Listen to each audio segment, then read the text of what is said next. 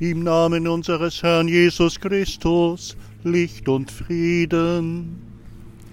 Liebe Zuhörerinnen und Zuhörer, liebe Freunde der Kirche St. Joseph hier auf dem Rotenberg in der Nähe des Marienkrankenhauses. Der Abend ist gekommen, die Zeit für unsere Andacht hier am Kirchort und damit die Gedanken und Anregungen und Impulse, ja, für uns, die wir zuhören können, die wir es miteinander begehen dürfen, diese Stunde der Andacht und die Gebete sprechen und auf die Lesungen und Worte der Schrift hören. Ich stehe am Kreuz, das wir vor die Kirche gestellt haben und ja, jetzt der Passionszeit entsprechend auch verhüllt haben und freue mich, dass dieses Kreuz eine ganze Weile schon hier stehen kann und uns in dieser Zeit einer weltweiten Pandemie auch daran erinnert, dass in diesem Zeichen uns Zuspruch, Heil und Segen erwachsen kann.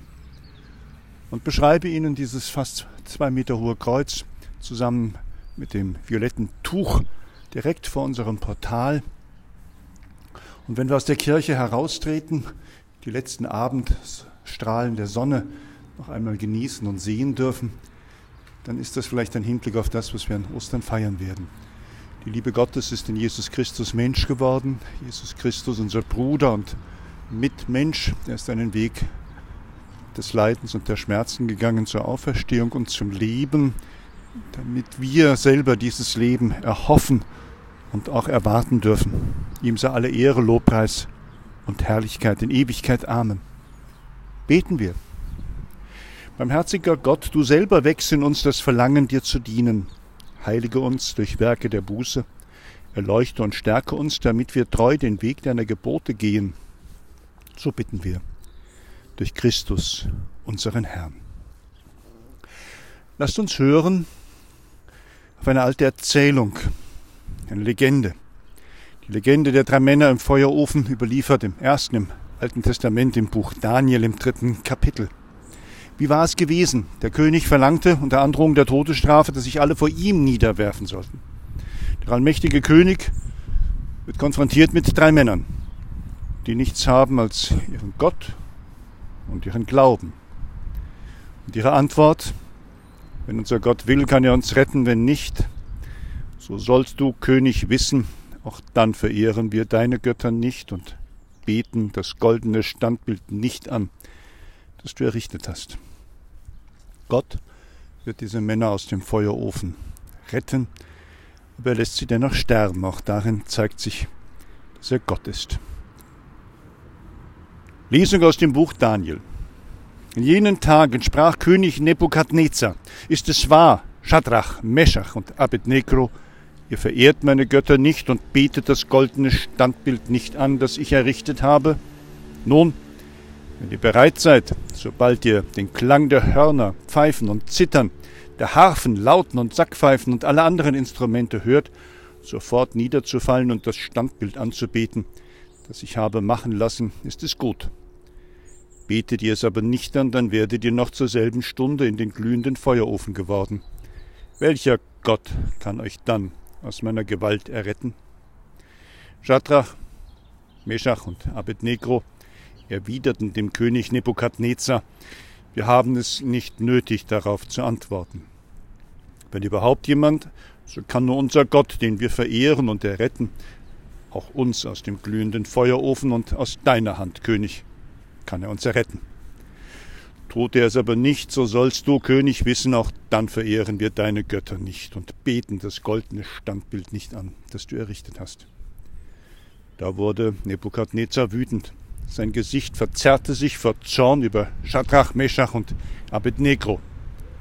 Er ließ den Ofen siebenmal stärker heizen, als man ihn gewöhnlich heizte.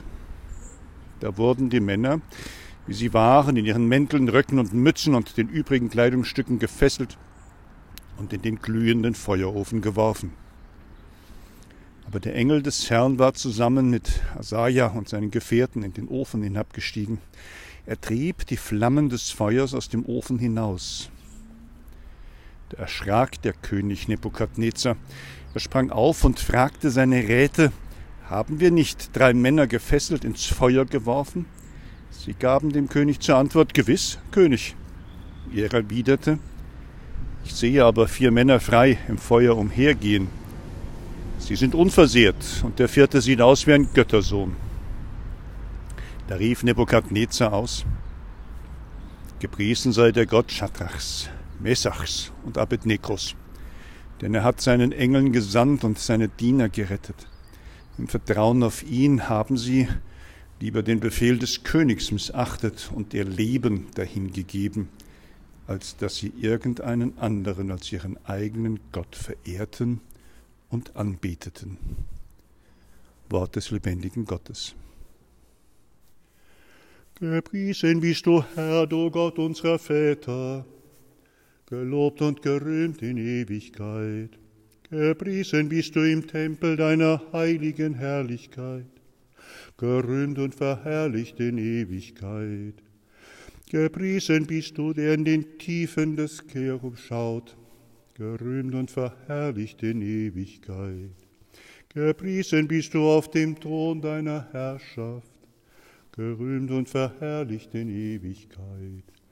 Gepriesen bist du am Gewölbe des Himmels, gerühmt und verherrlicht in Ewigkeit. Groß ist Gott, ihm dienen wir und ihn beten wir an, von ihm erbitten und erhoffen wir alles. So lasst uns rufen. Dein Sohn Jesus Christus hat uns von der Sünde und vom Tod befreit. Lass dein Volk im Kampfe gegen das Böse nicht erlahmen. Wir bitten dich, erhöre uns. Lenke die Völker auf den Weg deiner Gebote. Wir bitten dich, erhöre uns. Zerreiße die Fesseln der ungerechten Gefangenen. Wir bitten dich, erhöre uns.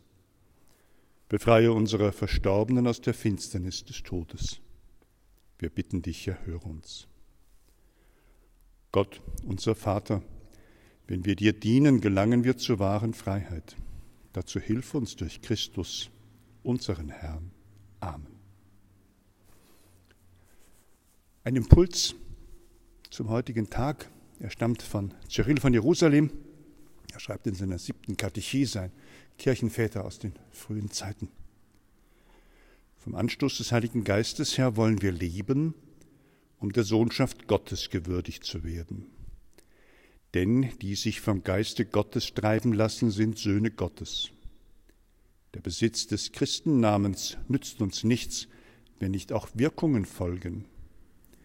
Nie sollte von euch gelten, wenn ihr Söhne Abrahams wärt, würdet ihr Abrahams Werke tun, wenn wir den Vater nennen, der ohne Ansehen der Person das Werk beurteilt, dann wollen wir unsere Zeit in der Fremde in heilsamer Furcht zubringen, nicht verliebt sein in die Welt und in das, was uns die Welt bietet.